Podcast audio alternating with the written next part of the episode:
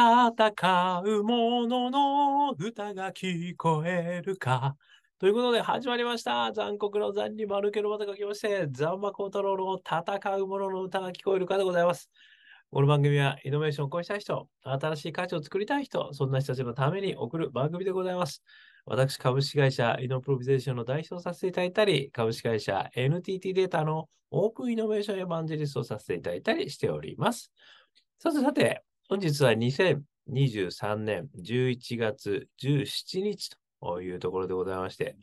東京はかなりですね、えー雨が降っておりまして、そして寒い。ついにですね、えーダウン、ね、ダウン登場してしまいました。ね、ダウン、あったかいですよね。えーぜひとも風邪ひかないように皆さん気をつけてくださいということで、今日のお話なんですけれども、他者とは何か。ね、これについてですね、あの哲学者の、えー方がですね、すごく面白いことを言われているので、まあそこからですね、ちょっとイノベーションフレーバーを振りかけましてですね、私なりの解釈、えー感想をお話ししてみたいという回でございます。えーこちら、エマニュエル・レヴィナスさんというフランスの哲学者の方ですけれども、かなりですね、あのー大変な、えー人生を歩まれている方だと、えーいうことですね。えーこの方、フランスの、えー哲学者なんですけれども、えーえユダヤ人だった、えレヴィナスさんはですね、第二次世界大戦中、ナチスドイツのユダヤ人虐殺により家族、親族、友人のほとんど全員を失っていると、えいうことらしいんですよね。えなので、えでもですね、世界が、えー何事もなかったかのように、こう、続いていくと、事実を恐怖するようになったと、えーいうお話ですね。で、ある意味ですね、そこに他者という絶対的なものがあるということにこう気づかれると、えーいうことなんですよね。で、あのこの方のですね、他者論っていうすごくあの、素敵な本があるわけですけれど、あのここからですね、ちょっと私このウィキペディアの方から、他者論に関するですね、もう他者論といえばレヴィナスさんみたいな感じらしいんですけども、ここにの一節にね、すごくいい言葉があったんで、ちょっとこれをご紹介させていただきつつですね、私のイノベーションフレーバーで感想解釈をお話ししてみたいと思います。えーこういうこと言ってます。いかなる哲学、科学、数学を作り出しても、必ずその外部から違うと。叫び叩き潰してくる理解不能で残酷な他者が現れる。他者が現れるからこそ、自己は自己完結して停滞することなく、無限に問いかけ続けることができる。って言ってるんですよ。すごくないですか、これ。やっぱりね、その激動の時代をね、かなりあの大変なあ経験をされたというところからですね、まあこういうことが生み出されたのかというふうに思うんですけども、あの、このね、やっぱり他者というのがね、こう理解不能で残酷な他者が現れるって書いて。かなり叩き潰してくるって言ってるんですよ。でもここで終わらないのがね、素敵なところだなと私は思ったんですよね。だからこそ自己は、ね、自己完結せずに停滞しないんだと。ね、無限に問い続けることができる。これってまさにね、そういう意味じゃイノベーション、イノベーターのやっぱりこう必要とされることですよね。問い続けられるか。ね、問い続けることこそ成長である。ね、みたいな話ありましたけども、えーそういうことをね、言われているんですよ。だからこの絶対的な他者という、もう理解不能な他者がいるからこそ、で、その他者が自分を叩き潰すからこそ、自分は停滞しない。で、成長し続けることができる。そういうこと言ってるんですよね。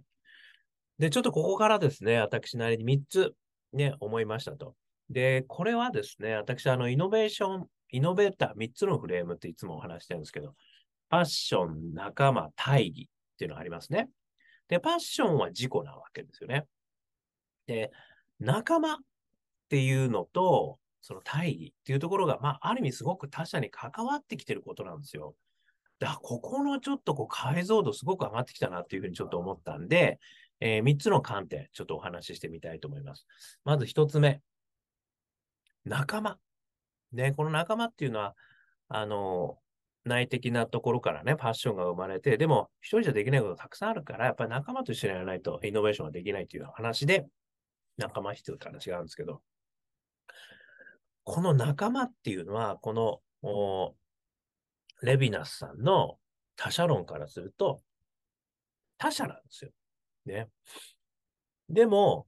比較的優しい他者だなって思うってことですよね。叩き潰すようなことはしない、そういう他者っていうのが、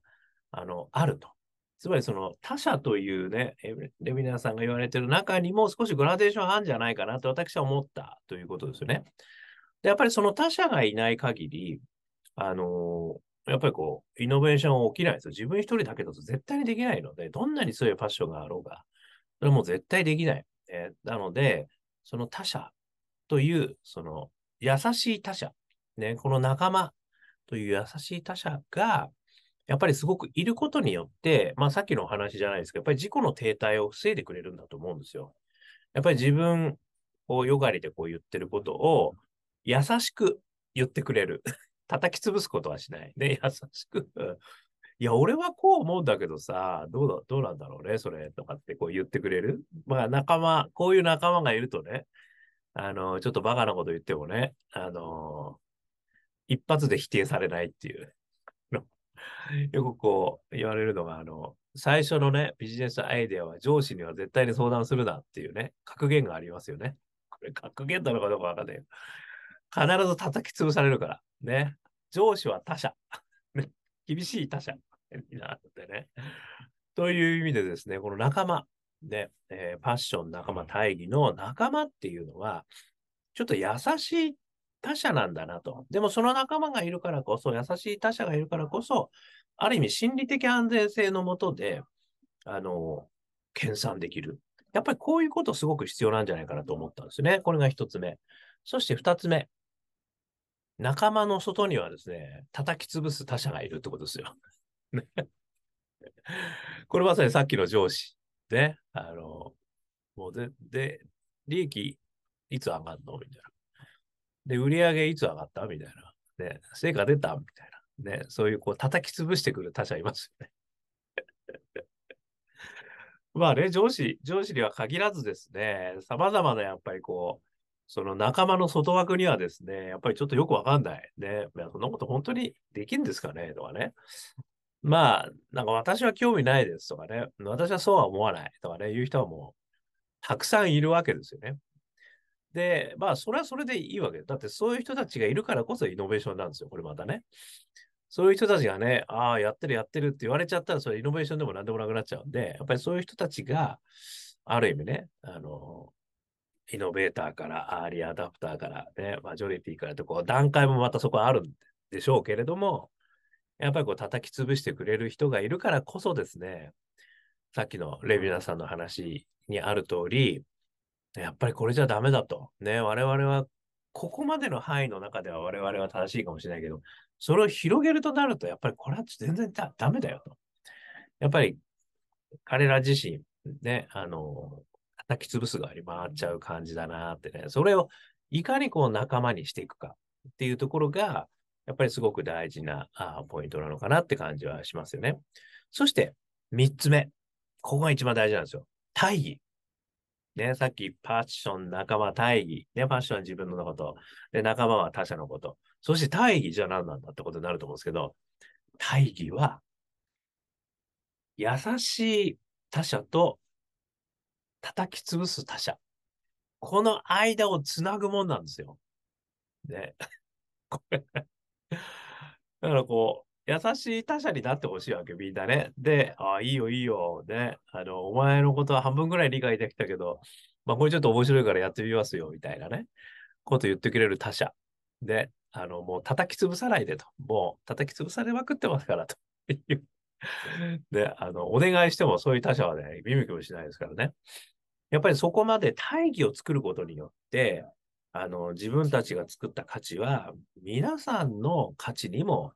あの、なっていくんですよね、と。で、皆さんの価値にも大きくなっていく。で、それがやっぱり大義というものなんで、自分だけの価値じゃない、みんなの価値になる。まあ、こういったことがですね、やっぱりこれ大義っていうことの重要性なのかなっていうふうに思ったんですね。つまり、あの、他者。ね、他者の中でもグラデーションがあって、厳しい他者。ね、厳しい他者たちを、この厳しいこと言ってもらうのもすごい大事なんですよ。これ悪魔の代弁者ってよく言いますけどね。あの、あえて厳しいことを言ってくれることによって、さらにこうブラッシュアップできる。でもそういった人たちも、あの、賛同してもらえるような、えー、世界にしていくためには、やっぱりこう大義、大きな大義、自分たちのパッションだけじゃなくて大きな大義があって、で、そういう他者の方々を、まあ、味方にしていくことができると。まあ、そんなことをですね、この他者論から私は感じたんですよね。で、やっぱりその自分のパッションだけじゃダメだってことですよね。パッションだけだと、やっぱりその、どうしてもその、自分、自己完結、ね、さっきの言葉で言うと自己完結してしまうんですよ。だ自己完結してしまうと、ある意味その次の一手が見えなくなっちゃうんですよね。もうこれでいいやってなっちゃう。ね。だからやっぱりそういったところに、あの、優しい、厳しい、関わらずですね、この他者という人たちの前に出るってことが大事だと思うんですよね。で、その自己完結してる中に閉じこもってしまうと、もうそれでいいやってことになっちゃうんで、そうするとやっぱり、新しい価値を作るとかね、なんか人に喜んでもらうってことはなかなか難しいのかなと。やっぱりそこからはすごい勇気が必要だとは思うんですけども、そこから一歩踏み出すことによって、ある意味その、ね、新しい価値を作る活動につながる。で、そのためには、他者に、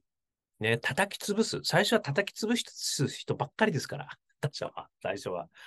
で、自分しかいないから。で、それを、やっぱこう、大義を作りながら、みんなにもね、やっぱりこれ役に立つと思うんですよと。いや、もしくはみんなにも役に立つようにするにはどうしたらいいんだろう？みたいなね、ところをその叩き潰す他者とですね、共にこ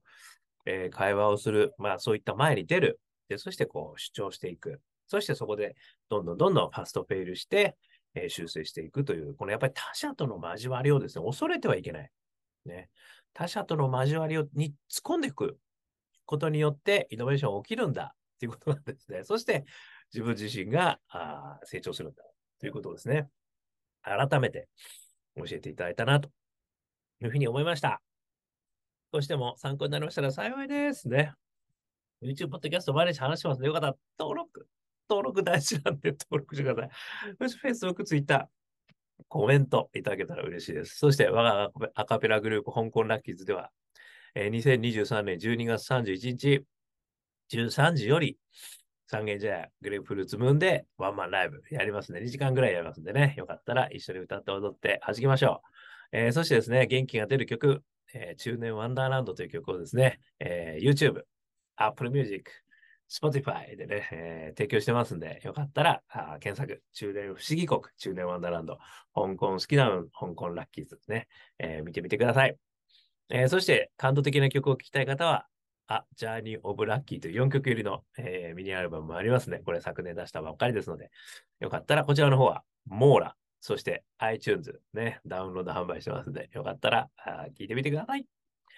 えー、CD が欲しい方は、香港ラッキーズ商店ね、こちらの方にご連絡いただければと思います。えー、そしてですね、一人からでもイノベーションができる、そんなことを書いた本、オープンイノベーション21の秘密、えー、絶賛電子書籍、リアルの書籍両方出してます。1時間ぐらいで読めちゃうけども、21の秘密が手に入っちゃう、そんな本でございます。